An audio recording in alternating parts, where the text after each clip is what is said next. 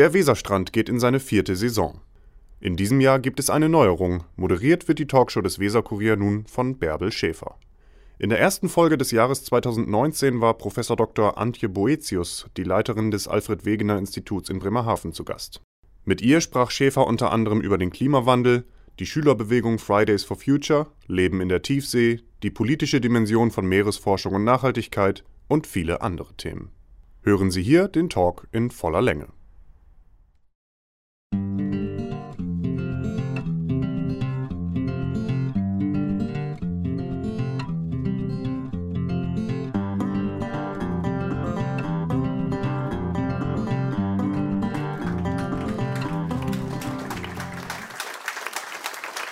Professor Dr. Antje Boetius ist Direktorin des Alfred Wegener Institutes und ihre Begeisterungsfähigkeit für unseren so faszinierenden Planeten ist einfach ansteckend. Sie will Themen und Dinge verstehen, sie will ihnen auf den Grund gehen und ich hoffe, dass wir alle am Ende dieser Sendung infiziert sind von ihrem Virus, dieser brennenden Neugierde für die Tiefen des Meeres und für das ewige Eis. Einen großen Applaus für unseren heutigen Gast hier beim Weserstrand, Professor Dr. Antje Boetius.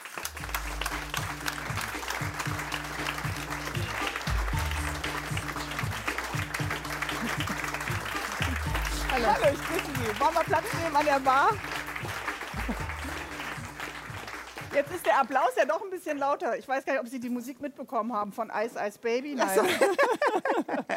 ich mache hier heute das erste Mal diesen Weserstrand-Talk. Und äh, wann haben Sie denn das letzte Mal etwas zum ersten Mal gemacht? Das letzte Mal zum ersten Mal? Das ist eine super Frage. Hm. Sie können ja noch ein bisschen überlegen im Laufe der Sendung. Äh, genau, da muss ich eine Weile Fall drüber nachdenken. freuen wir uns, dass Sie heute unser Gast sind, weil Sie sind, ich glaube, schwerer zu erreichen als die Bundeskanzlerin. Ich weiß, was ich das letzte ah, Mal zum ersten Mal gemacht habe. Ich habe was Dummes gemacht. Äh, mhm. Ich habe äh, neulich mal seit langem, langem mal wieder Skifahren. Und das hat so einen Spaß gemacht bei tollem Wetter, dass ich am zweiten Tag auch Skifahren gehen wollte. Und da bin ich zum ersten Mal alleine, was man nicht machen soll, äh, im Nebel und Sturm und Eis Ski gefahren. Das war richtig doof. Und hinterher habe ich mit mir geschimpft, dass ich in meinem Alter immer noch so unvernünftige Sachen mache. Aber ich glaube, dazu neigen Sie unvernünftig. Sie waren nicht. einfach neugierig, was sich hinterm Nebel versteckt. Denn Sie sind wirklich schwer zu erreichen, wenn man zwischendurch mal mit Ihnen sprechen möchte. Ich glaube, ähm, die Bundeskanzlerin kriegt man leichter äh, an den Hörer. Auf Ihrem Schreibtisch muss mehr Arbeit liegen, als wir Bakterien an der Bremer Straßenbahn haben zur Schnupfenzeit. Warum nehmen Aber nur, weil es hier so sauber ist in ja, Bremen in der genau. Genau, aber warum nehmen Sie sich äh, Zeit äh, für so einen Abend wie den Weserstrand-Talk? Weil ich das sehr wichtig finde, in diesen Zeiten in diesem Thema unterwegs zu sein. Meere, Küsten, Polarregionen, Klima. Und äh, ich brauche gerade, um für das arbeiten, was wir tun, immer diesen Feedback von den Leuten direkt darüber sprechen, Fragen kriegen, antworten und dann verstehen, worum, worauf kommt es jetzt eigentlich an. Was mit diesen die Leuten meinen Sie äh, die Nichtwissenden, wie wir hier alle sind? nee, das ja, hat gar nichts mit Nichtwissen zu tun, sondern es hat eben damit zu tun, dass wir noch klarer ziehen müssen, was bringt die Wissenschaft den Leuten Mhm. Und was für Fragen müssen wir jetzt aufnehmen und beantworten? Das, weil es ja eben, weil wir jetzt im Umbau sind, weil wir wissen, es geht so nicht weiter, es, wir müssen in eine andere Welt kommen, müssen jetzt alle eben miteinander reden und äh, überlegen, was kann jeder beitragen. Mhm. Und auch die Wissenschaft muss ihren Teil beitragen. Und genauso brauchen wir halt die Bevölkerung, den Steuerzahler, den Wähler, die Leute mit Ideen aus ganz anderen äh, Gewerken, die eben sagen, ja, ich kann mein Stück Zukunft eben so bestellen. Genau, das können wir vielleicht heute im Laufe der Sendung eben auch noch klären, was wir eben auch Ihnen mit zurückgeben können. Genau. Denn Sie sind ja eindeutig eine Kommunikationsmaschine, eine Botschafterin, nicht nur offiziell der Meere, sondern eben auch für das Thema ähm, Klimawandel. Was ist die Botschaft, die Ihnen am meisten zurzeit unter den Nägeln brennt? Ja, das ist eben wirklich die Botschaft, dass es um ganz große Dinge geht und dass die Zeit abgelaufen ist. Das habe ich selber erst im Laufe meines Lebens gelernt. Ich bin ja schon, als ich, seit, seit ich Kind bin, bin ich schon Meeresforscherin, aber wirklich zu verstehen, dass es eben nicht nur ums Entdecken geht eines völlig unbekannten Teils der Erde, sondern dass die Zeit abläuft, noch ganz vieles richtig zu machen und etwas zu bewahren, was sonst einfach weg ist und zwar ohne, dass man es rückgängig machen mhm. kann. Dafür haben wir ganz, viele, ganz viel wissenschaftliches Wissen gesammelt. Das haben wir aber noch nicht so lange, um wirklich zu sagen, der Weg, den wir jetzt einschreiten, der wird entscheiden, ob es in 30 Jahren nur noch die Hälfte der Korallenriffe gibt oder nur noch ein Prozent der Korallenriffe. Und das muss man erstmal begreifen und das muss unter die Leute und darauf müssen wir jetzt eben. Da werden Sie uns heute ein bisschen nochmal bei helfen. Und äh, wenn Sie sagen, die Zeit rennt uns weg, sind Sie selber eine Frau, die überhaupt gar keine Zeit am Handgelenk äh, trägt. Sie sind frei von Zeit? Ja, ich trage keine Uhr. Das ist selten, dass man jemanden sieht, der. Ich habe die immer gehabt und dann sind sie immer abgefallen oder liegen geblieben oder vor allen Dingen waren sie immer im Wasser, weil ich, wenn ich so viel im Schlamm und Matsch gewühlt habe, habe ich immer meine Uhren kaputt gemacht. Und jetzt habe ich einfach nur ein iPhone so irgendwo versteckt. Jetzt gerade nicht. Kommen sie, kommen sie noch dazu, an Bars zu sitzen, wie wir das hier heute Abend machen auf der Ozeane? Leider ja. Ich habe eben gerade der Maskenbildnerin gesagt, ähm, dass meine Barnacht in Berlin vor zwei Tagen jetzt immer noch in meinem Gesicht Nein, doch. Aber viele gucken ja an solchen Orten. Also ich sehe überhaupt gar keine Spuren mehr. Ergebnislos äh, ins Glas. Hat es für Sie als Forscherin mal eine Expedition ohne Ergebnis gegeben? Nein. Also meine, sagen wir mal, meine dritte Expedition war eine was die dritte oder die vierte, da war ich auf einem amerikanischen Forschungsschiff und es sollte zum ersten Mal ein Tiefseeroboter arbeiten. Mhm. Und ähm, damals war mir schon klar, dass in unserem Leben uns Roboter keine Arbeitsplätze wegnehmen werden, weil die so schlecht funktionieren. Aber ähm, das Na war gut, halt einfach eine Riesenmaschine. in ein paar Jahren wieder, wenn wir dann genau, über künstliche genau. Intelligenz nee, Das war so ein riesiger Panzer und die Ingenieure von Scripps, wo ich gearbeitet habe, die haben halt sich so vorgestellt, sie können Panzer nehmen und den unter Wasser dann auf dem Schlamm fahren lassen. Und wir haben vier Wochen zugeguckt, wie dieses Ding nicht funktioniert. In der Zeit habe ich Englisch gelernt, weil alles, was wir tun konnten, wir hatten ja sonst nichts zum Forschen, habe ich alle, ich habe, glaube ich, habe 500 amerikanische DVDs äh, immer durchgeguckt. Danach konnte ich Englisch besser als vorher. Aber ich habe auch verstanden, dass man Geduld braucht, Hartnäckigkeit. Ich habe so ein kleines Mini-Forschungsprogramm dann als Student mir ausgedacht, aber eigentlich haben wir die ganze Zeit nur in die Tiefsee gestarrt und uns gefragt, warum dieser verdammte Panzer nicht äh, arbeitet. Ja. Aber ich denke mal, bei der Polarexpedition, die das Alfred-Wegener-Institut jetzt im Herbst 2019 äh, startet, wird alles gut gehen. Wir ja. haben noch einiges vor. Wir haben hier angefangen an der Bar. Lassen Sie uns rübergehen äh, auf die Couch, liebe Frau. Das war aber eine sehr trockene Bar, muss ich sagen. Äh, ich habe Ihnen ein Wasser eingeschenkt, aber äh, ich weiß ja, der Barkeeper muss der auch noch seine Spuren von der Party nach. Äh, Sie sind dann eher bereit für ein Prosecco als für ein äh, stilles Wasser, merke ich gerade, ne? Ja, ja, Prosecco oder ja, Wasser okay. oder beides. Guten äh, Abend, meine Damen und Herren. Ein Prosecco.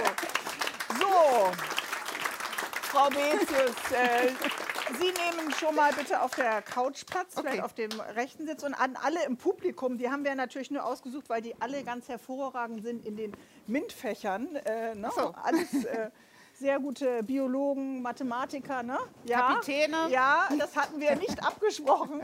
Die äh, schreiben vielleicht noch die eine oder andere Frage auf den Zettel auf, die wir Ihnen dann nachher auch noch mal ähm, stellen werden oder weiterleiten werden. Jede Leidenschaft hat einen Anfang. Wo war Ihre? Das war wirklich schon als Kind, weil ich aus verschiedenen Gründen, Großvater war äh, zur See gefahren und ähm, hat immer erzählt. Dann habe ich nicht, wir hatten einen ganz üblen alten kleinen Schwarz-Weiß-Fernseher und ich durfte sowieso nichts gucken als Kind, außer mal Hans Hass und Jacques Cousteau. Das ging ja vielen damals so. Ne, dass, wer das äh, nicht mehr kennt, wer ist das? Ähm, Hans Haas war der deutsche Jacques sozusagen, also Menschen, die getaucht haben mit Leidenschaft und auch Tauchgeräte erfunden haben, damit man als Mensch wie so ein Fisch unter Wasser atmen kann und nicht immer Luft schnappen muss und abtauchen kann. Und die haben beide und Hans Haas eben mit seiner Frau Lotte Haas, Bilder die haben genau, die haben Bilder gezeigt aus dem Meer und haben eben gezeigt, das Meer ist nicht nur einfach Wasser, sondern darunter liegen gigantische Landschaften und eine verrückte Vielfalt.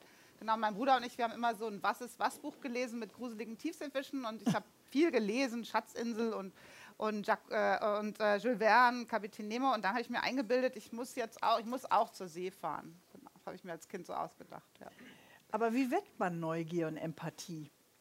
Bei Kindern das, jetzt. Das ja. hat man als Kind wird man ja als Wissenschaftler geboren. Also das wissen Sie ja alle auch. Überlegen Sie mal, als Sie Kind waren, da haben Sie bestimmt jede Menge erforscht und Ihre Kinder tun das auch und Ihre Enkel tun das auch.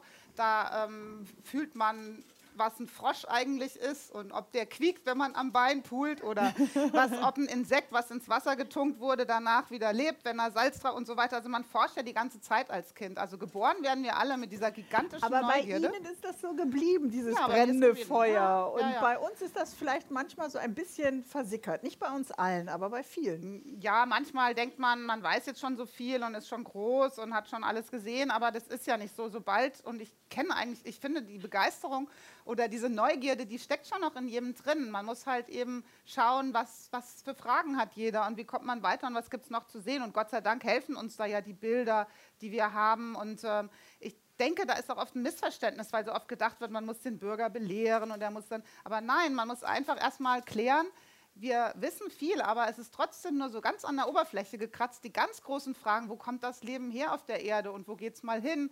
Gibt es noch anderes Leben? Was sind überhaupt die Grenzen im Universum für Leben? Und all diese Dinge sind unbeantwortet. Aber dafür muss man hingucken. Das können Hingucken, manchmal ja. ganz kleine Dinge sein, die vielleicht auch eine Emotion wecken, die nachdenken, die Fragen wecken und dann einer Spur, so wie Sie das ja machen, immer wieder weitergehen. Ähm, haben Sie das Gefühl, das muss vom Elternhaus kommen oder aus den Schulen? Ist das in uns angelegt? Es ist definitiv angelegt im Menschen. Also das weiß man ja aus der Geschichte der Menschheit und auch aus den Büchern und eben auch, wenn man sein eigenes Kind beobachtet. Erstmal geht es darum zu wissen, was, was ist eigentlich, was ist überhaupt meine Welt und was für andere Welten gibt es. Und ähm, das hört ja nie auf. Und das glaube ich auch nicht, dass unser Problem heute ist, dass wir nicht mehr wissen wollen, sondern es ist eher das Problem, jetzt festzustellen, wir sitzen, wir, es ist ein Zustand erreicht, der nicht so weitergehen kann, dass ein ganz großer Umbruch bevorsteht. Das fühlt sich natürlich auch sehr unangenehm an, weil wir es eigentlich ja hier zumindest sehr gut Ja, da schlummert so dieses Gefühl der Veränderung Ja. da drin und der, der Unruhe. Also das gemütliche Sofa, auf dem Sie gerade sitzen, das müssen wir vielleicht bald verlassen. Hat das die jüngere Generation vielleicht doch noch eher äh, erkannt als wir? Weil ähm, es ist heute Freitag, die ähm, Friday for Future Ja. Demos laufen. Äh, an diesem äh, Freitag war gerade in Hamburg äh, Greta, ja, Ja. Die, äh, das 16-jährige Mädchen Greta Thunberg, äh, die ja diese Initiative Mhm. eben auch äh, gestartet hat. Finden Sie das gut? Ja, auf jeden Fall. Also es, ich finde es gut, wenn jeder, der merkt, nee, so kann es nicht weitergehen, was dazu sagt. Und ähm, bei den Kindern, also ich, ich habe heute Morgen ähm, auch diese Kampagne unterschrieben, Scientists for Future, weil ähm, es gab jetzt viel Unruhe und ich war vor zwei Tagen auf einer Podiumsdiskussion, wo die Leute auch nichts Besseres zu tun hatten, als erstmal sich über die Kinder lustig zu machen. Genau, oder und Greta sagt ja gerade, jetzt müssen nichts- wir Ja, nicht ja, nur ja. für den äh, Klimawandel uns stark machen, sondern, jetzt Sondern- müssen wir uns auch noch gegen die Erwachsenen äh, Genau, wehren. Das, das sie ist- heute gesagt, ja, weil nämlich die Quatsch. Bildungsministerin, Frau Karlitic, ja ähm, Ja, nochmal und- gesagt hat, ab in den Klassenraum, ja, äh, nicht ist hier, Schule schwänzen genau, ist verboten. Ja, ja, ja. ja, ja, also klar ist Schule schwänzen verboten, aber es geht ja auch um, um was Großes. Und grundsätzlich finde ich das Dafür ist Schule richtig. schwänzen erlaubt? Um für große Dinge ist Schule schwänzen erlaubt. Entschuldigung. Haben wir da, ja? Ja, ja, aber ich, ich, nochmal dieses Thema Kinder. Also das, die sagen ja schon das Richtige. Deswegen haben wir Wissenschaftler jetzt auch eine Kampagne gestartet und unterschreiben auch, dass die Kinder recht haben, weil was man mal begreifen muss, ist, wir klauen denen die Zukunft. Was wir gerade machen, also wir jetzt alle, die da ähm, so leben, ähm, wir machen eine riesige Schuld auf, die die nächsten Generationen bezahlen müssen. Und da gibt es keinen Weg drum herum. Das wissen wir einfach aus ganz vielen Bereichen, dass die nächsten Generationen wahnsinnig viel Schulden haben. Ne? Ich hab- Und deswegen stehen die Kinder auf. Und das ist richtig. Und das ist gut. Also wir haben eine klimapolitisch eine wache Generation, äh, mit der wir uns eben auseinandersetzen. Was Hoffentlich, ist, also das sind ja jetzt Einzelne, das sind ja oft Symbolhandlungen oder Einzelne und man weiß auch nicht, verpufft es dann wieder ähm, oder bleibt das, aber es kann bleiben und es kann mehr werden und das ist auch richtig so. Ja. Aber hören wir das? Äh, Ja. Wir sind hier, wir Absolut. Sind laut, weil ihr uns die Zukunft klaut. Ich habe heute Morgen, auf, war ich auf dieser Demo, habe mir das mal angeguckt, wie viele sind das eigentlich in Bremen und habe was gespendet, weil die gehen ja am 15. März auf eine große Demo und auf diesem Flyer stand, es geht nicht, äh, dass wir unsere Klimaziele vermasseln, weil ein paar alte Menschen nicht begriffen haben, dass jetzt Zeit zum Wandel ist. Wer Das sind ist die alten Menschen? Sind, ja, sind wir beide die alten Menschen? Ja. Wer, wer sind die alten Menschen? Ja, ich weiß gar nicht, ob alt und jung jetzt so das Thema dabei ist. Also höchstens in dem Zusammenhang, dass, äh, dass sagen wir mal, wenn das ganz schlimm wird, dann, äh, dann gucken wir uns schon die Radieschen von unten an. Man kann ja sagen, das ist so ungefähr der Zeithorizont, wobei in manchen Regionen der Erde es jetzt auch schon schlimm ist. Das machen wir uns manchmal gar nicht klar, was es bedeutet, wo zu leben, wo es tagelang schon über 50 Grad ist, aber das ist ja schon da. Oder wir wissen auch noch nicht, und das geht ja jetzt wieder los, ich weiß nicht, wie es Ihnen geht, ich habe jetzt diese tollen Frühlingstage einerseits genossen, auf der anderen Seite habe ich immer gedacht, Mann, wenn das jetzt so weitergeht und was, wenn der Sommer wieder so wird wie der letzte, weil dann kommen wir nicht mal mehr in Deutschland so richtig klar. Aber ne? seien wir doch nicht äh, naiv, Frau Boetius. Die Klimaziele Paris 2015 werden wir wahrscheinlich nicht erreichen. Lassen Sie uns das mal doch. durchspielen. In Bremen müssen wir erreichen. Müssen wir erreichen. werden wir sie erreichen? ich gehe, wir müssen sie erreichen und das andere bringt ja nichts. Also ich finde immer, das ist langweilig, sich jetzt auch so lange zu streiten, ob das eine Ziel oder das andere. Also wir können ausrechnen, warum es mehr als das 2-Grad-Ziel sein muss. Ich weiß nicht, ob Sie wissen, was diese Grad und Ziel eigentlich bedeutet. Das bedeutet, in 2100 darf die Durchschnittstemperatur der Erde nicht mehr als 2 Grad haben. Das war ein berechnetes Ziel, um riesige Schäden zu vermeiden. Aber jetzt wurde nochmal alles nachgerechnet und kommt raus, bei 2 Grad Durchschnittstemperatur auf der ganzen Erde ist in der Arktis schon äh, zwei, dreimal mehr wärmer geworden und das mehr als ist im Sommer weg. Bedeutet, dass wir ganz anderes Wetter haben. Bedeutet, da oben kann man nicht mehr leben, weil man im Matsch rumstiefelt. Bedeutet, der Eisbär stirbt aus. Bedeutet, und, äh, die Korallenriffe sind weg. Und diese Dimension, und die haben wir uns. Dieser Region. Bewohner können dort, da leben ja immerhin vier Millionen Menschen, die können da nicht mehr. In Finnland haben Sie vielleicht gehört, die Finnen machen sich Riesensorgen, weil ihre Natur, die äh, ähm, die Same, die, die Lappen, die dort äh, leben, die alle können da nicht mehr leben. Hm. Aber wenn wir sagen, diese Erwärmung kommt ja dann irgendwann von den arktischen Regionen auch hier nach Bremen. Lass uns mal durchspielen. Ja, ja. Zwei Grad plus für Bremen. Wir sitzen jetzt hier auf einem Boot an der Weser. Was hieße das?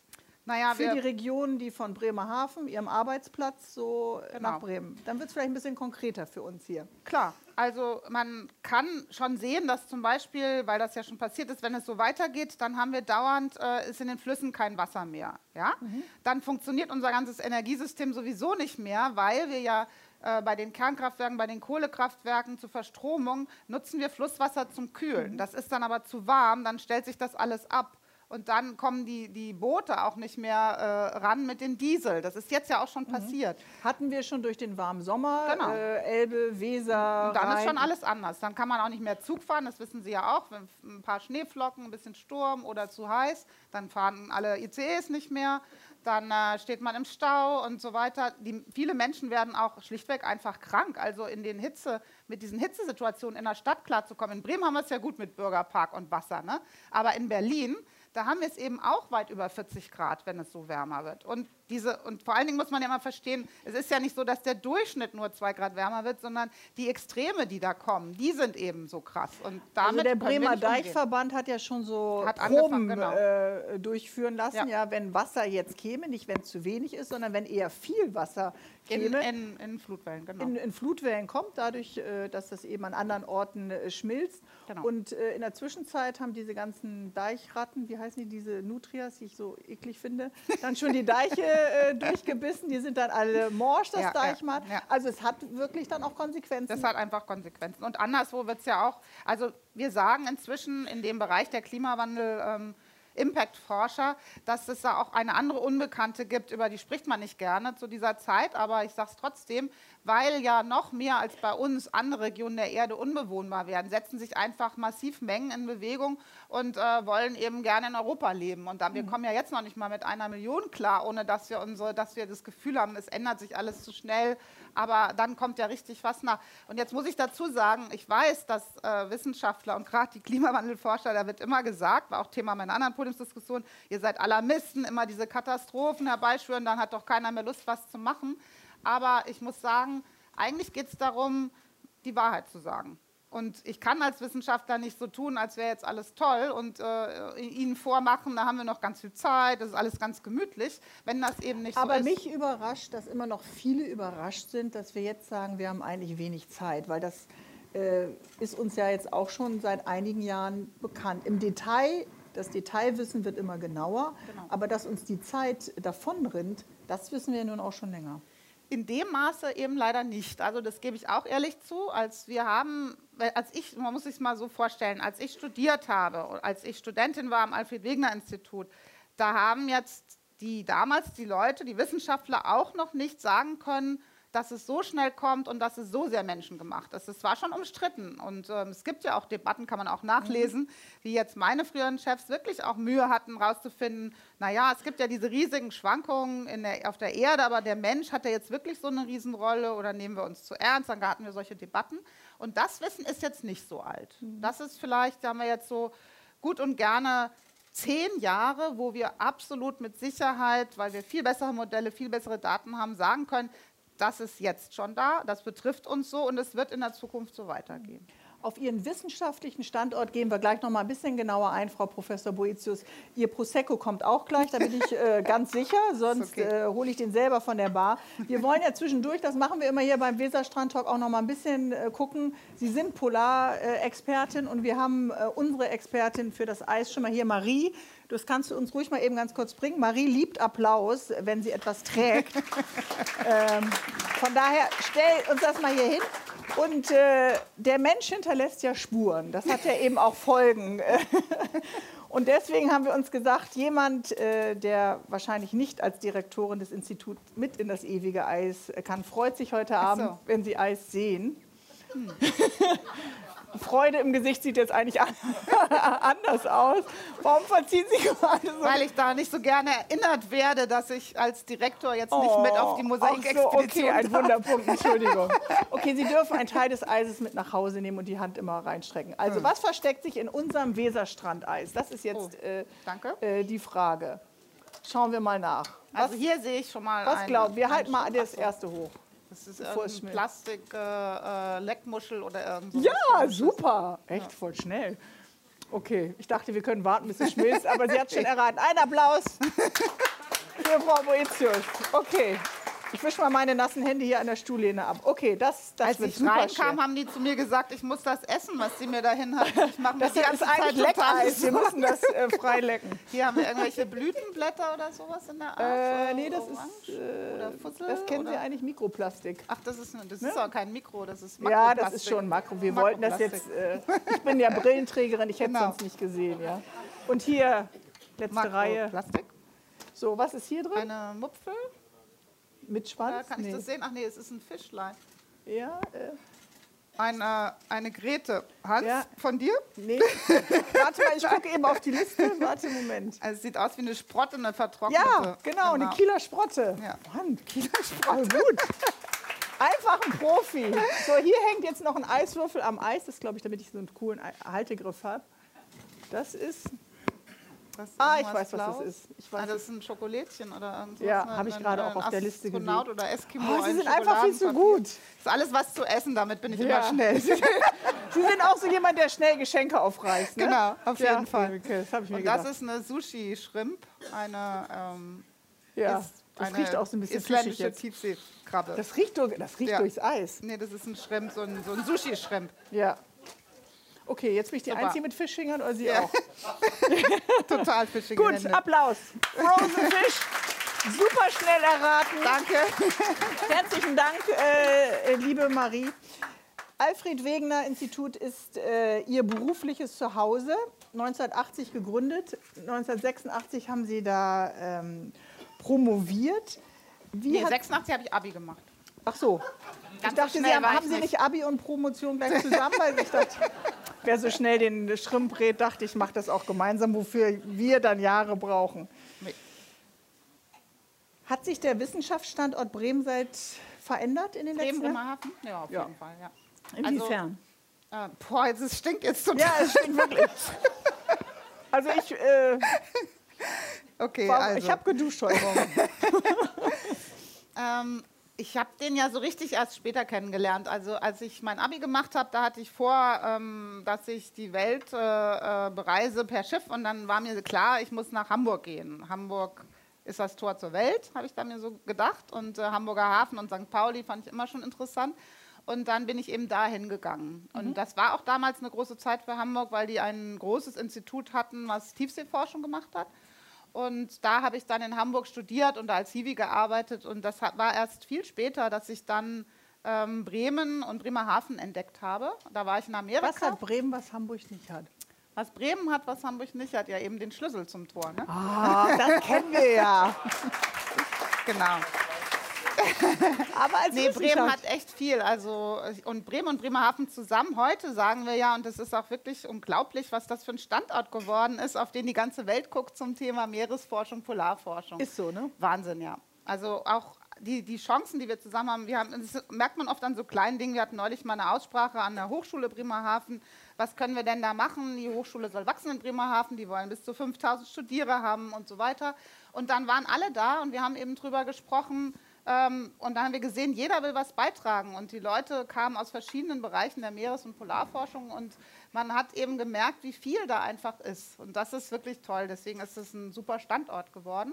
Hier sitzt auch einer, der dafür verantwortlich Ach so, ist. Sie müssen das jetzt Wefer sagen, sitzt oder, da vorne. äh, nein, ich Sie- muss das Sie nicht müssen das sagen. nicht sagen, ne? Ich muss das nicht sagen. Was? Und die Senatorin und wir Ja. sind, äh, wir müssen aber weiter dran arbeiten, Was weil dieses noch? Gefüge, ähm, eine Region auch dadurch sichtbar zu machen, dass es Universitäten, Hochschulen und starke Forschungsprofile gibt, darum geht es ja heute. Und das wird noch viel zu wenig eigentlich gestützt und, unterwickelt, äh, und entwickelt, dass, ähm, dass städtische Regionen eben davon leben, dass es so viel Wissenschaft gibt. Äh, das verändert völlig die Wertschöpfung, die man auch hat in einer Region. Und Welche wäre das denn? Welche sehen Sie, welche erleben Sie für diese beiden Städte, Also- Bremen und Bremerhaven? Es geht ja darum, und Bremen und Bremerhaven haben eine harte Geschichte an der Küste mit äh, ständig veränderten Arbeitsplatzsituationen oder Jobsituationen. Ne? Wenn man denkt, Fischerei, Werften, alles Mögliche ist ja immer wieder geschwungen, wieder runtergegangen. Und Wissenschaft ist aber ein Faktor geworden, in dem das ja viele Akademiker zieht das, die ziehen wieder andere Jobs mit sich. Dann gibt es ganz viel, dann gibt es Gründung, dann gibt es ein Gefüge, wo die Industrie und auch die mittelständischen Unternehmen deswegen da sind, weil man eben auch gut leben kann. Wenn man so aufs Land geht, ich war neulich mal in Friesland bei einem Vortrag, da war der Sparkassendirektor und der Bürgermeister und über alle waren da und haben gesagt, wir brauchen irgendwas, damit die Firmen hier kommen und die Firmenmitarbeiter hier wohnen wollen. Und da gehören eben junge Leute, Hochschulen äh, und Akademia dazu. Ne? Das muss man Aber wenn man jetzt nochmal sagt, es ist ja ein Institut ähm, des öffentlichen Rechtes. Mhm. Es gibt ähm, Geld von der Bundesregierung und von der Landesregierung. das 90 AWI jetzt, ne? Ja. mhm, Das AWI. beim, beim Ja. Alfred Wegener. Sind Sie noch bei anderen vielen? Ich weiß, Sie Klar. haben noch andere Tätigkeiten, aber wir reden jetzt äh, Ja. vom Alfred Wegener Institut. Ja. Ähm, was macht das denn, ähm, wenn man, oder sind Sie von politischen Mehrheiten abhängig mit dem Institut? Also grundsätzlich ist es so, dass die Politik eine ganz große Rolle in der Frage der Gestaltung von Wissenschaft spielt. Das ist klar, weil die, das kann ja, wir haben eine, eine Zeit des Wachstums jetzt gehabt, definitiv. Wenn es nach uns geht, nach uns Wissenschaftlern, könnte es noch viel mehr sein, ähm, weil die Wissenschaft eben so eine große Rolle spielt in so einer Zeit des Umbaus, dann auch äh, Lösungen für die Zukunft und die großen Probleme zu, äh, beizutragen. Das Ding ist aber, es kann auch ganz anders kommen. Also ich, Sie sind ja sicherlich auch alles Zeitungsleser, sonst wären Sie nicht hier. Und ich verfolge jetzt die ganze Zeit, wie wird es ausgehen, wenn es doch gefühlt in der Welt wieder zur Aufrüstung kommt. Ja, da stehen wir ja direkt davor. Und dann gibt's, ist die Debatte eben, was müssen wir jetzt, wo muss denn das Geld hin? Brauchen wir jetzt doch wieder Aufrüstung oder- geht es in die Forschung? Irgendwoher muss es ja kommen. Und Also ist das für Sie natürlich auch ein, ein, ein Ringen um die entsprechenden äh, Forschungsgelder. Als- Neben der genau. Konzentration auf die Forschung ist das natürlich auch ein Teil äh, Ihrer äh, Tätigkeit. Nun habe ich nicht so viel Ahnung von Politik und ich habe auch nicht so viel Ahnung von Wissenschaft. Aber ich denke immer, wenn man Geld äh, von jemandem bekommt äh, und man liefert als Wissenschaftler Ergebnisse, will da nicht der, der auch das Geld liefert, die Ergebnisse haben, die er gerne hören will? Nö. Also wir haben da ein sehr geschütztes, äh, Wissen, freies Wissenschaftssystem in Deutschland.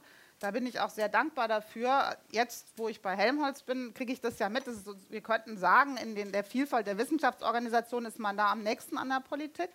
Und ähm, weil man ja direkt praktisch ähm, jetzt nicht eine nachgeordnete Behörde natürlich ist, aber doch im Dauerdialog ist und gerade wieder sehr.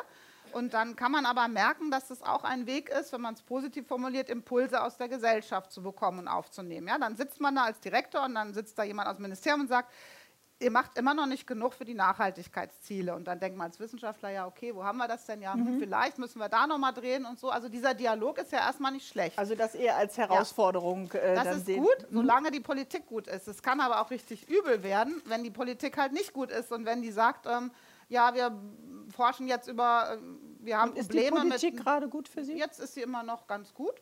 Aber es fängt an, so ein bisschen zu bröseln. Also mit Sorge betrachte ich so ein Zeug, wie das im Bundestag äh, Klimaleugner eingeladen werden, dann heißt es ja, ist doch Demokratie, dann kommt mal einer, der erzählt was zum Klima und einer, der findet jetzt, dass Klimawandel gar nicht existiert und es mhm. ist ja mhm. Demokratie. Dann gehen die beiden auf der Bühne und dann verhandeln die mal und wir sagen dann, wer war eigentlich lustiger.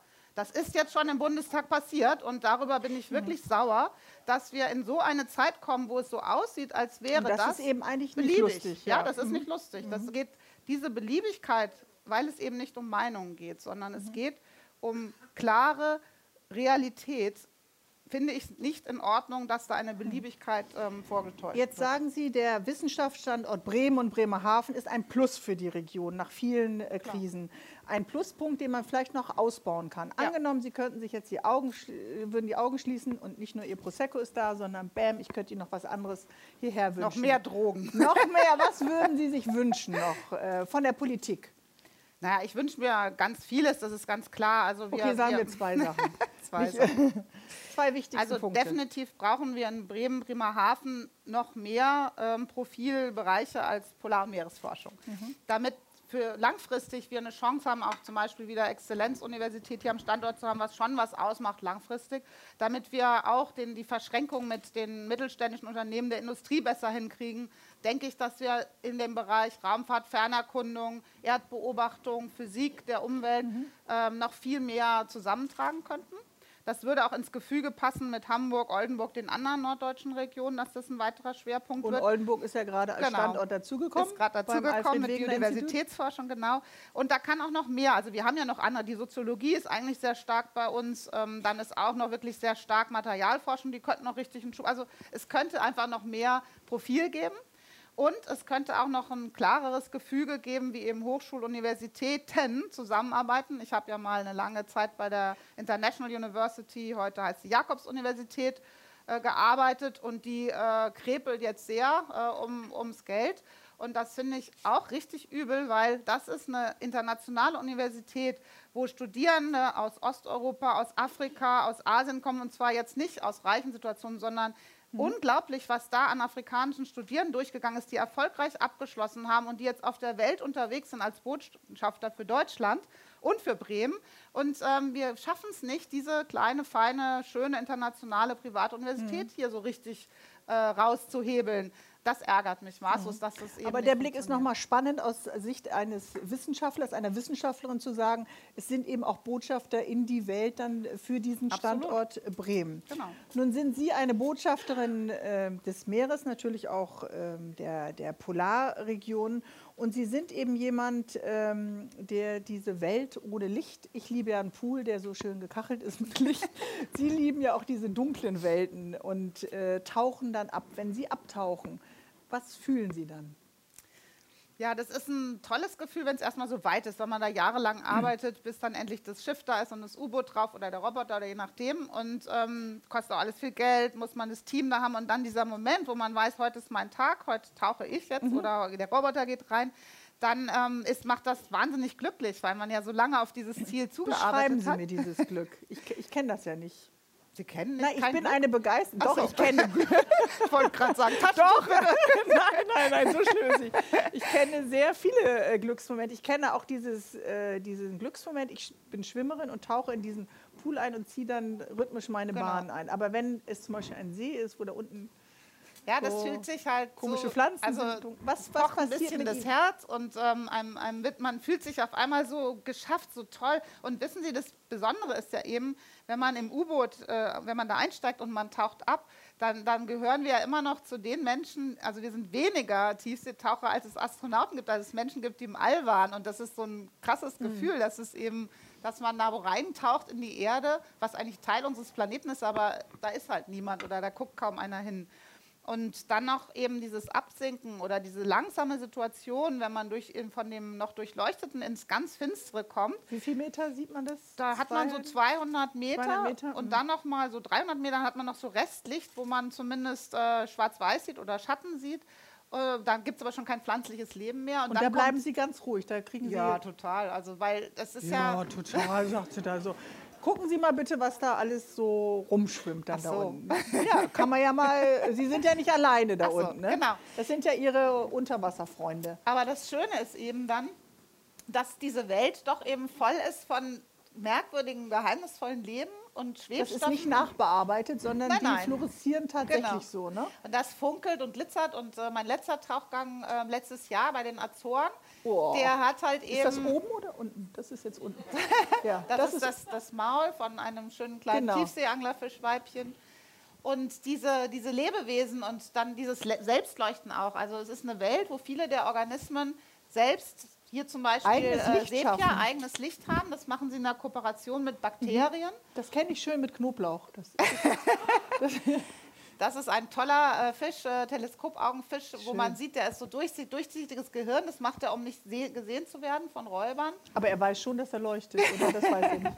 Das ist auch ein Genau, faszinierendes das ist der erste ähm, Tiefseeanglerfisch, wo man sehen kann, hier hängt das Zwergmännchen und der hat eben jetzt auch das Leuchten in den Flossenstrahlen, wurde noch nie vorher so beobachtet.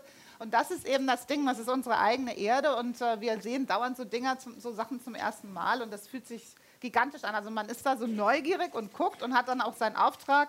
So ein Zettel, da steht drauf, in den acht Tauchstunden musst du irgendwie 35 Proben, zehnmal Transekt fahren und dann ist dieses ganze Sach, was man alles machen muss. Aber erstmal ist man baff, dass man da jetzt angekommen ist und, und schaut und schaut und schaut und muss dann halt auch reagieren auf das, was dann so passiert. Also das haben Sie auch Ganz noch, toll. dieses fasziniert Ja, sein. Wir haben ja alle Alltag und auch Wiederholung in, in unserem Beruf. Und ich kann mir vorstellen, bei Ihnen ist so ein Tauchgang ja dann eben auch Ja, was eine Wiederholung. Besonderes. Aber es ist trotzdem immer Nein, noch immer was ganz, ganz Sprechen Sie genau. tatsächlich mit dem Meer? Das habe ich äh, gelesen. Machen Sie das noch? ja, ja, ich habe Ich weiß, Sie äh, sprechen gerne, aber auch mit dem Meer. Ich habe das gerade als Geheimnis preisgegeben, weil ich im Zeitmagazin, weil dieses, äh, ich habe einen Ja, ein Traum, da Traum. wurde ich gefragt und da muss man immer auch ein bisschen nicht nur einfach so Wissenschaftszeug erzählen, sondern auch was von sich selber. Und dann ist mir jetzt eingefallen, dass ich das, ähm, ja, das mache ich tatsächlich. Also das ist einfach so, wenn ich schwimme im Meer oder wenn ich zum, im Urlaub bin und zum ersten Mal da wieder bin oder wegfahre, dann habe ich meinen Kinderdialog mit dem Meer. Dann sage ich Begrüßen einfach, oder verabschieden. Genau, genau. Sind wir gut zum Meer? Also nein, wenn man alles zusammenfasst, dann ist es eben so, dass wir nicht verstanden haben als Menschen, das gilt jetzt nicht für alle, aber so im Durchschnitt haben wir nicht verstanden, was die Rolle des Ozeans ist für uns im Alltag. Und da gibt es einfach ein paar einfache, da gibt's einfache Zahlen, um sich das klar zu machen. Also meine Lieblingszahl ist, dass wenn man atmet, die Hälfte vom Sauerstoff, den man aufnimmt, oder eben jeder zweite Atemzug, der Sauerstoff ist, den das Meer für uns macht, mit den vielen kleinen Algen an der Oberfläche. Und das ist ja ein, eine riesige Leistung schon mal. Ne? Und dann nimmt das Meer auch gerade 90 Prozent der menschengemachten Erwärmung für uns auf. Also es wäre alles ganz anders, wenn das Meer nicht so ein riesiger Speicher für Wärme wäre, den es gut verteilt. Oder das Meer nimmt auch ein Drittel des überschüssigen CO2s auf, was wir machen. Das, hat, das ist für uns erstmal gut, hat aber eben üble Konsequenzen für die kalkbildenden Lebewesen wie auch die Korallenriffe, die mit der Versauerung und der Erwärmung der Ozeane und der menschlichen Übernutzung nicht klarkommen. Und das, darüber wird alles viel zu wenig gesprochen. Also die, Sie alle, wenn Sie mal im Urlaub waren und überhaupt mal den Kopf unter Wasser stecken konnten und sehen konnten, was ein Korallenriff ist, wie schön und besonders das ist. Und das ist auch immer mein Ding von Jacques Cousteau und Hans Hass. Ich war gerade beim 100 Jahre Symposium von Hans Hass, wo noch ein paar Zeitgenossen da waren, die mit ihm auf Expedition waren. Und das Ding ist, diese Bilder, die wir da sehen von einer Zeit, von dem Mittelmeer, wo wir heute, wenn wir unterwegs sind, Kopf unter Wasser stecken, ist da nichts mehr. Und bei denen war das tausendfache an Leben da. Und dann sagen wir immer noch so blöde Sachen wie auch im Meer kann keine Art aussterben, die können sich immer verstecken. Oder es ist, es ist einfach Wahnsinn, dass wir nicht begreifen können, wie sehr wir schon die Meere verändert haben und wie mehr wir sie auch noch verändern werden, wenn wir nicht eben umsteuern. Und da kommt ja eben zum Klimawandel auch noch das andere Erdölproblem dazu, dass wir eben Kunststoffe benutzen als Materialien, die nicht abbaubar sind. Und das ist auch eine Fehlleistung von uns allen, aber auch der Wissenschaft, weil als Plastik erfunden wurde, was ja erstmal eine tolle Sache, was für ein billiges, tolles Material, hat die Welt verändert und hat auch viel Gutes getan. Und äh, man, wenn man sich mal vorstellt, ein Leben ohne Plastikfolie, Plastiktüten oder ohne Hy Hygieneprodukte, die wir eben heute benutzen, ist auch schwierig. Aber wir haben es eben im Grunde vermasselt, weil die Idee, ein Material zu bauen, was überhaupt kein Lebewesen verdauen kann, da weiß das man doch eigentlich sofort, das sammelt sich auf der Erde. Aber das wurde eben vergessen bei dieser Befreiung, die wir hatten. ein bisschen schlechtes Gewissen jetzt bei unserem nächsten äh, Spiel kommt, glaube ich, auch Plastik vor. Also es heißt Yummy Yummy Eis. Können wir das trotzdem spielen oder sagen Sie, Sie berühren gar kein Plastik? Ach Quatsch. Ach Quatsch, okay. Also, nochmal Applaus für Marie, weil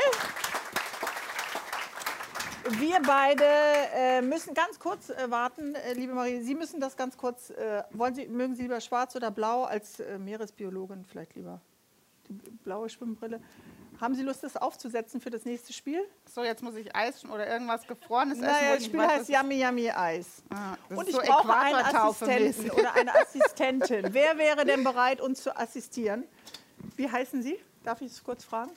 Marcel Auermann. Hallo Marcel Auermann. Wollen Sie bitte neben Frau äh, Boetius? Die Platzen. Haare sehen super aus. Bestimmt. Das ist äh, bei meinen kurzen Haaren jetzt nicht so ein Problem. Äh, wir setzen uns jetzt die Brillen so auf, ein lieber bisschen, äh, genau. Marcel. Ja, wenn wir die Brillen aufhaben, damit keiner von uns schummeln kann, was wir beide natürlich nie tun würden, ne? äh, nehmen Sie äh, die Decke ab da von dem Spiel und geben uns jedem ein Eis in die Hand. Kennen Sie dieses Eis, was man äh, hochschiebt für 10 äh, Cent? Nee, Nee? Eis, Gut. was man hochschiebt für 10 Cent. Also Sie halten das in der Hand, das ist wie so, eine, wie so ein breiter, großer Edding oder wie ein anderes, ich will jetzt nicht sagen erotisches Körperteil, Was? aber kalt. Äh, jetzt beiß ich da nicht mehr rein. Es gibt Bärbel. unterschiedlichen Größen. Es sieht in Wirklichkeit Und wir nicht müssen so aus. Wir raten, können was das für ein essen. Geschmack ist. Es sieht natürlich nicht, es ist jetzt ein total bescheuertes Beispiel. Wo ist das Eis? Okay. So, ist es schon, ist jetzt oben, ist Ist oben, schon ja? draußen, ja, Okay, ja. es ist schon draußen. Sie können unten anfassen und es nach oben. Also, es passt eigentlich doch, was ich gesagt habe, das Körperteil. Es kann oben rauswachsen und dann müssen Sie es. Äh, also Brille auf, Mund auf, ne? In den Mund nehmen und dann müssen Sie, müssen Sie sagen, was das für ein Geschmack ist. Haben Sie schon einen Mund, Frau Boetius? Ja, habe ich schon. Ich sehe ja nicht. Okay. Todesmutig. Ähm, ja, es schmeckt Cola. komisch. Ah, Nein, nee, das ist Waldmeister. Ja, meins schmeckt auch irgendwie wie Das schmeckt ein bisschen Plastikwaldmeister. Plastik-Waldmeister-mäßig. ja, ist Plastikwaldmeister, ne? ja Plastikwaldmeister. Plastikwaldmeister. Super. Okay, wir können zwischendurch wie bei einer Weinprobe ein Glas Wasser trinken. Ja, ich reiche an. Einen Moment. Ich nehme auch gerne das. Prosecco-Glas. Wollen. Sie Prosecco oder Wasser? Nee, ich will da schnell durch mit dem Spiel, weil Also ich gar weiß, nichts okay, trinken? Nee, da Okay. kommt dieses eklige Schrimpeis bestimmt gleich. Was? Äh, können Sie mir noch mal sagen, ob ich den Tisch treffe? Ja, so. Okay, nächstes Eis. Sind Sie bereit? Yummy Yummy Eis heißt das Spiel, ne? Okay, nur noch mal, damit wir wissen, wovon wir reden. Müssen Okay, jetzt eigentlich alle. Gäste bei Ihnen spielen? Oder Nein, nur nein, ich? nur Sie. Jeder muss was anderes spielen. Ach so. Okay, wenn es keinen Spaß macht, sagen wir jetzt letztes Eis, ja? Das ist Cola. Würde ich auch sagen. Ah, Nochmal schlecken. Doch, das schmeckt nach Cola. Ist das Cola? Nee. Das ist gar Hä? nichts. Das Also ist Orange. ist Cola. Orange Nein, schmeckt immer nein, ein bisschen schlapp. nicht orange. Aber ist Aprikose? Nee, Nee, Aprikose meins ist. Cola-Eis, da schwöre ich Meins ist auch Cola-Eis. Das, äh, war das in Cola? Kann ich mal einen unabhängigen Tester aus dem? Publikum dazu bestellen? Zitrone ist das aber auch nicht. doch. Na, im Leben nicht. Also das Okay, ist gelogen. stimmt das auch?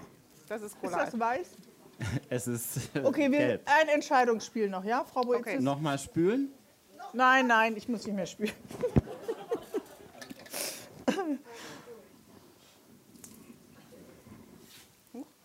Danke. Sie machen das ganz toll. Okay, hier ist oben. Ich habe immer Angst, Sie geben mir das falsch rum. So fair bin ich dann schon. Haben Sie schon im Mund? Das ist Zitroneneis. Nein, Zitrone war ja gerade. Das schmeckt Cola. alles gleich. Das ist Cola. Wir wollen unbedingt Cola. Da müssen wir noch eine Runde spielen, bis Nein, Cola drankommt. Das ist Das ähm, ist irgendwas Saures mit Zucker, also Apfel. Gibt's gar nicht. schmeckt nicht nach Apfel. Nein. Ich gebe auf, was ich selten tue, aber ich würde sagen, Ja, so Apfel, Zitrone. es schmeckt irgendwas alles nach Cola Wasser. Ja, genau. für mich. Nee, es wäre Himbeere gewesen. Oh, Mensch, ja, das ist aber. Nee. Vielen Dank an unseren wunderbaren Assistenten. Das hast, haben Sie toll gemacht. Dafür dürfen Sie sich, laufen Sie nicht so schnell weg, Sie dürfen sich ruhig einen Weserkurier mitnehmen. Oder auch zwei. Oder auch zwei.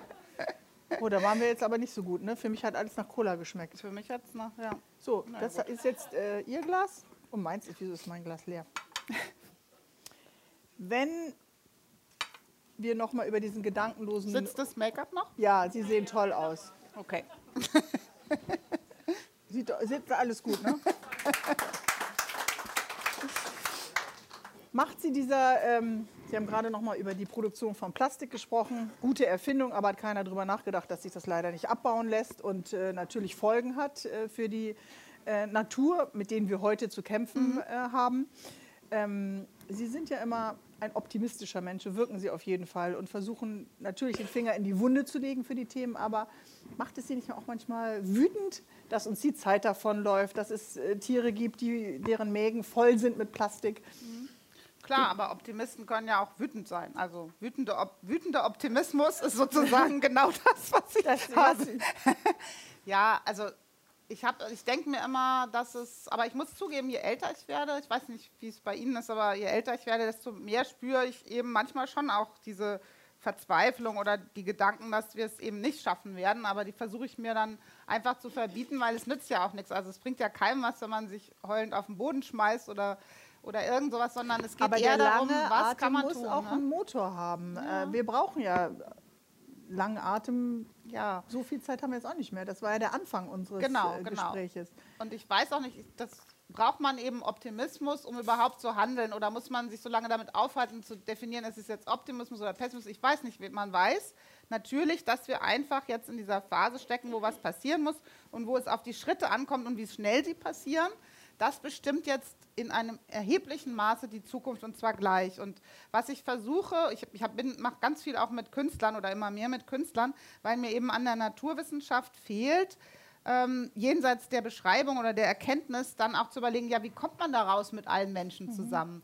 Und äh, eine, eine Freundin von mir, die Aber was haben Künstler dann, was Wissenschaftler nicht haben? Weil Zugang die zur Genau, Emotionalität. einen Zugang zur Emotionalität oder einen Zugang eben zu dieser Frage, ja, was bewegt den Menschen oder was für Blicke muss man werfen und zeigen, damit wir weiterkommen. Und ein, ich, ich denke gerade ganz viel drüber nach, habe ich gerade die ganze Woche Gespräche auch mit Künstlern gehabt darüber, ähm, ist es vielleicht ein Problem, dass wir gar nicht mehr so sehr die Natur fühlen, also dass wir und auch die Erde fühlen. Ähm, ein Schritt zurück. Vor einem Jahr hatten wir ein riesiges Symposium in Berlin, ähm, das Arctic Science Ministerial, wo Forschungsminister aus aller Welt mit Wissenschaftlern und mit auch sogenannten ähm, Naturvölkern, also zum Beispiel Inuit aus Kanada, Russland und Alaska waren dabei.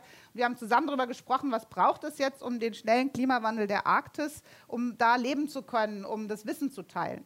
Und da haben die Naturvölker nochmal genau erklärt, dass es auch traditionelles Wissen gibt, ein Verbund zwischen Mensch und Natur, der ihre Lebensfähigkeit und Überlebensfähigkeit bestimmt. Bei uns ist es ja nicht so, dass wir. Also müsste man äh, 50 Bremer als Botschafter in die Arktis schicken und äh, Ja, wir müssen es einfach wie- wie- fühlen. Also ich sage noch mal kurz, was wir ich damit meine, weil das schon wichtig ist.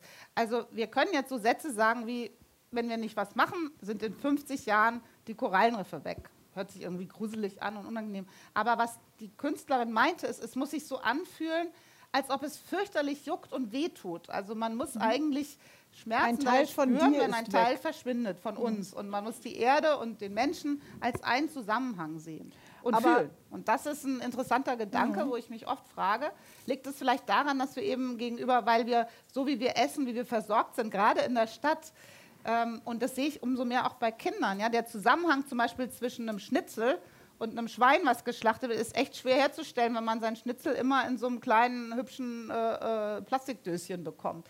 Und diese, diese Entfremdung gegenüber Tieren, Landschaften, Pflanzen, aber Lebensvielfalt macht vielleicht einen Teil dessen aus, aber warum es so schwer also die Emotionalität ist das eine, das habe ich jetzt Und verstanden. die Werte eben. Die und Werte die Werte vermitteln. Aber wenn ich noch mal sagen darf, der, dass der Klimawandel jetzt Realität ist, das müsste jetzt auch schon beim letzten angekommen sein. Ja. Die äh, Müllinseln in den Meeren und äh, Mikroplastik, das Thema ist, glaube ich, auch kaum noch ähm, einem fremd. Wenn wir sagen, in Bremen ist der höchste Berg eine Mülldeponie, ja, äh, und Deutschland liegt im Müllranking ähm, hinter Dänemark, wo muss man denn dann anfangen, dass wir unsere Umwelthelden dann eben auch finden? Das ist ja jeder einzelne von uns. Genau. Es kann ja ein Botschafter, ein Umweltheld werden und bei sich anfangen. Aber der Dialog müsste ja zum Beispiel auch mit der Industrie laufen, also Das mit er Partnern auch, ja. rund um Verpackungen. Genau. Ja, ja. Wird dieser Dialog geführt oder ist es eher ein Monolog? Nein, nein. Überhaupt nicht. Also alle müssen beitragen, ist ja klar. Also Umbau, großer Umbau bedeutet, dass alle betroffen sind. Es gibt jetzt nicht ein Segment, wo das, das jetzt nichts damit zu tun hat. Man merkt schon, dass ein Umbau da ist und ich bin auch erstaunt. Ich habe zum Beispiel vorgestern eine E-Mail bekommen von einem, einem oder dem BASF-Vorstand, der gesagt hat, lass uns mal reden, wir müssen mal reden. Und ähm, ich bin in einem, ein, bei den Vereinten Nationen in einem ähm, Verband, das ist ein Programm, das heißt Global Compact, wo direkt Wissenschaft und Industrie zusammenarbeitet. Also ohne Politik, ohne andere, wo es einfach darum geht, der Wissenschaftler helfen den Industrieunternehmen, sich Ziele zu setzen und die auch einzuhalten. Aber Direkt. nicht wiederverwertbares Plastik. Zum äh, Beispiel nicht zu verwenden bis zum Jahr 2030. Naja, doch, das sind harte Ziele. Also ein Teil der Schiffindustrie hat jetzt hart, ja? Unterschrieben, 2050 keine Verbrennungsmotoren mehr auf den großen Containerschiffen. Unvorstellbar. Also wir haben noch keine Idee, wie man ein Schiff ohne Verbrennungsmotor fahren, außer Segelschiffe natürlich, aber die können nicht die Container transportieren. Und es gibt so Bausteine, wo man merkt, es passiert was, es geht was. Aber ist es schnell genug, ist die Frage. Das ist, das ist ganz schwierig so zu fühlen oder zusammenzukriegen. Und da muss der Bürger helfen, weil natürlich, ähm, also der Also Rahmen der Politik Kraft und der, der Bürger, Bürger nicht zu helfen. unterschätzen. Also wenn überhaupt wir nicht, sagen, wenn wir stärkere Ziele einfordern äh, von der Politik, weil Politikbashing ist ja klar, das alleine äh, reicht ja dann nix, auch nee. nicht, ähm, äh, zu sagen, dass wir von unten eine Bewegung äh, auch starten können. Natürlich, also die, die, der, die Rolle des Bürgers ist vor allen Dingen zur Wahl zu gehen und zu sagen, ich möchte jetzt mal eine Partei haben, die mir da raushilft aus der Sache. Mhm. Und das kann man ganz einfach nachvollziehen. Ne? Also man sieht ja, wer was anbietet und wer nichts anbietet. Mhm. Das auch. Also und das geht für viele Sachen. Sie haben völlig recht. Wir haben noch andere große Probleme und denken Sie nicht, dass ich nur über Klimawandel und Meere nachdenke. Ich bin auch Mikrobiologin und wir sitzen wirklich in der Patsche mit den Antibiotika in den Nahrungsmitteln, in der Fleischverarbeitung. Das ist ein Faktor, ähm, der auch zu Gesundheitsproblemen führt. Das ist Wahnsinn, was da für eine, für eine Problematik Aber auf uns wir zukommt. wissen ja auch, dass sich Ökologie und Ökonomie nicht ausschließen. Es gibt ja auch äh, Beispiele, wo äh, das Hand in Hand Ja. äh, gehen kann. Gibt es in dieser Region hier schon äh, einen persönlichen Umwelthelden für Sie? in dieser Region Ja, gibt es genau eine äh, Firmen, von Alle sind dabei. Also wir, ich habe jetzt nächste Woche oder in ein paar Wochen habe ich ein Symposium mit Hansewasser. Ähm, ich treffe hier regelmäßig die Windenergie, die hier auch ge gebaut wird. Ähm, es, überall bewegt sich was und das ist auch, das ist wirklich wichtig und richtig so. Es ist aber eben trotzdem ziemlich langsam. Also wir, wir für uns wünsche ich äh, uns für Bremen und Bremerhaven, und da haben wir in Bremerhaven zumindest eine Gesprächsrunde, dass wir uns schneller als Region zu Nachhaltigkeitszielen konkret für uns be- zusammentun. Mhm. Für die Region. Mhm. Für die Region. Andere Städte, ähm, neulich war ich mal wieder in Tübingen, habe mit Boris Palmer da gesprochen und der hat wirklich, auch wenn er manchmal krasse Sachen sagt, ähm, hat, er, hat er aber echt was geschafft für die Stadt. Also die haben sich selber eigene rumschreien in der Klimaziele. Innenstadt dürfen Sie abends nicht. Die hat sich eigene Klimaziele ähm, gesetzt und diese Stadt ist ein Riesenstück vorangekommen. Und sowas wünsche ich mir, dass wir in Bremen, Bremerhaven was uns vornehmen, was wir als Region durchziehen. Und das, glaube ich, hat dann auch wieder gute Wirkung. Zum Beispiel haben wir so eine Idee, auch mit dem Thünen-Institut, dass wir mit der lokal verarbeitenden Fischindustrie nochmal drüber sprechen, welcher Fisch darf denn jetzt auf die Teller kommen. Da, kann, da geht noch viel, das besser zu machen. Ähm, ja, und natürlich in der ganzen Frage, welche Energiesysteme nutzen wir ähm, da und was stellen wir bereit. Da, es gibt ganz viele Komponenten davon. Jetzt, äh, Öffentlicher ja, Verkehr ist auch ein ganz Riesenthema. Jetzt haben Sie ja vom Bundespräsidenten Frank-Walter Steinmeier im September diese wunderbare große Auszeichnung des Deutschen Umweltpreises entgegengenommen. Er selbst war jetzt auf Galapagos und sagt jetzt nochmal, okay, auch im Schloss Bellevue gucken wir zum Beispiel, wo wir das Plastik vermeiden können, dass wir die äh, Flotte auf äh, elektronische Autos, dann E-Autos umstellen äh, werden. Ähm, ist so ein Botschafter, vielleicht mit einer kurzen Antwort, hilft Ihnen so etwas? Total. Ja. Also jeder hilft und ich finde es auch ganz wichtig, dass äh, es wirklich auch in der Politik Menschen gibt und der Bundespräsident kann natürlich da was sagen, aber ich wünsche mir das viel mehr noch auch von den Ministern. Ich habe es mir so sehr von Angela Merkel gewünscht, dass sie eben wieder Klimakanzlerin ist und dass sie aufsteht und sagt, ich meine, sie ist ja immerhin auch Physikerin, ja, so geht es eben nicht. Und äh, dass wir uns so Sachen geleistet haben, wie, wie diese blöden äh, Waldräumungsaktion, wo doch wirklich jeder weiß, also wenn wir irgendwas jetzt nicht brauchen, ist es, den Wald umzuhacken. Also Äh, Hambacher Forst meinen Sie Genau, jetzt gerade Hambacher. Forst und ähm, solche Sachen, da ist es oft, also dann sagen manche Menschen, das ist doch alles nur Symbol, aber es geht ja auch manchmal um Symbole. Das geht ja auch Vertrauen ähm, zu schaffen, dadurch, dass man aufsteht und sagt, so jetzt reicht, jetzt machen wir es eben mal anders. Mhm. Und das wünsche ich mir viel mehr von der Politik, muss ich ehrlich sagen, ähm, dass es klarere Haltungen gibt zu dem, wo es lang geht. Okay, jetzt kann man auf die großen Symbolhandlungen von der Politik warten, aber man kann eben auch sagen, jeder einzelne von uns äh, kann etwas tun. Drei kurze, schnelle Tipps. Was kann man tun? Was kann man morgen ändern?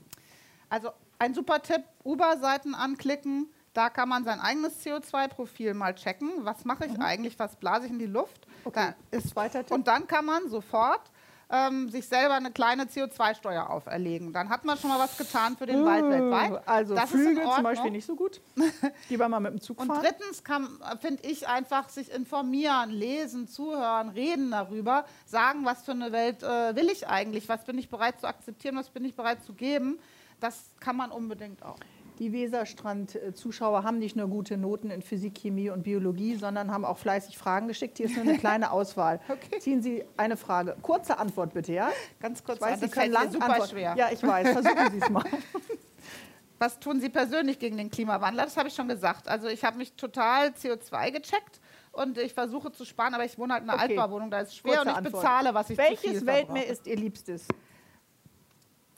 Eigentlich Pazifik, Okay, stille Ozean.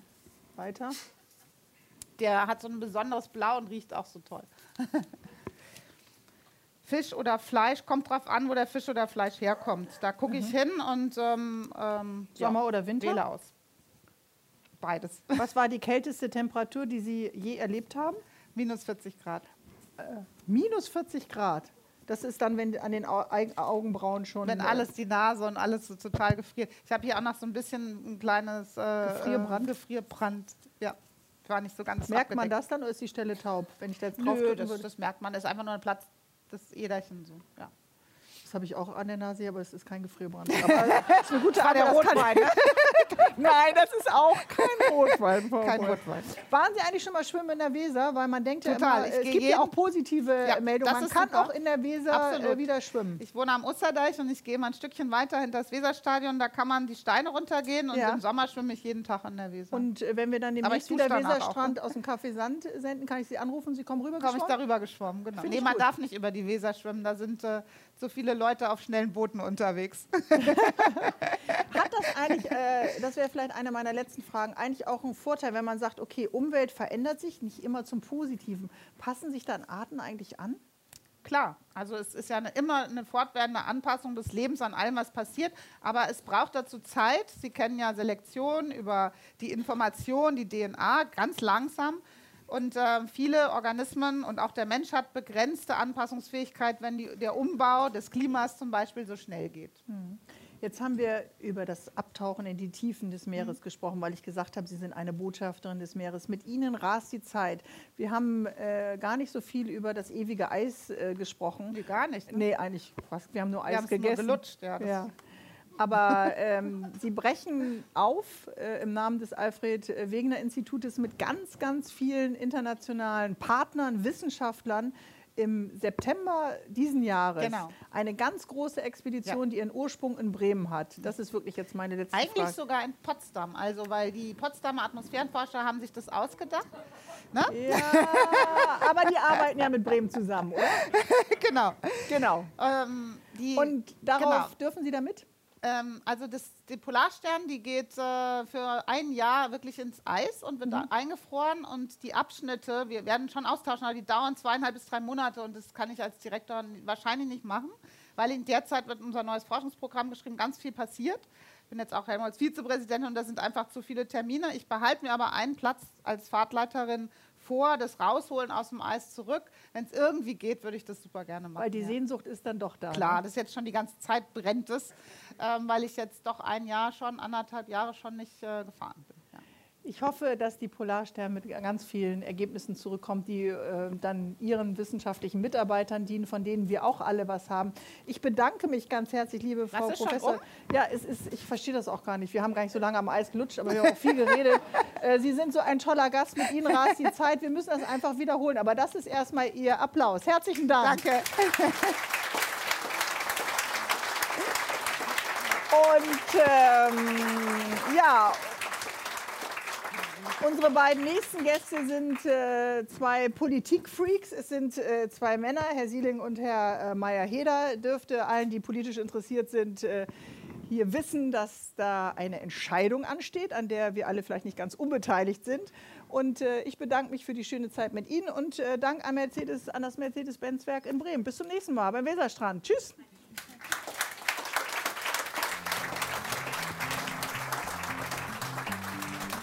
Ja, unglaublich, oder?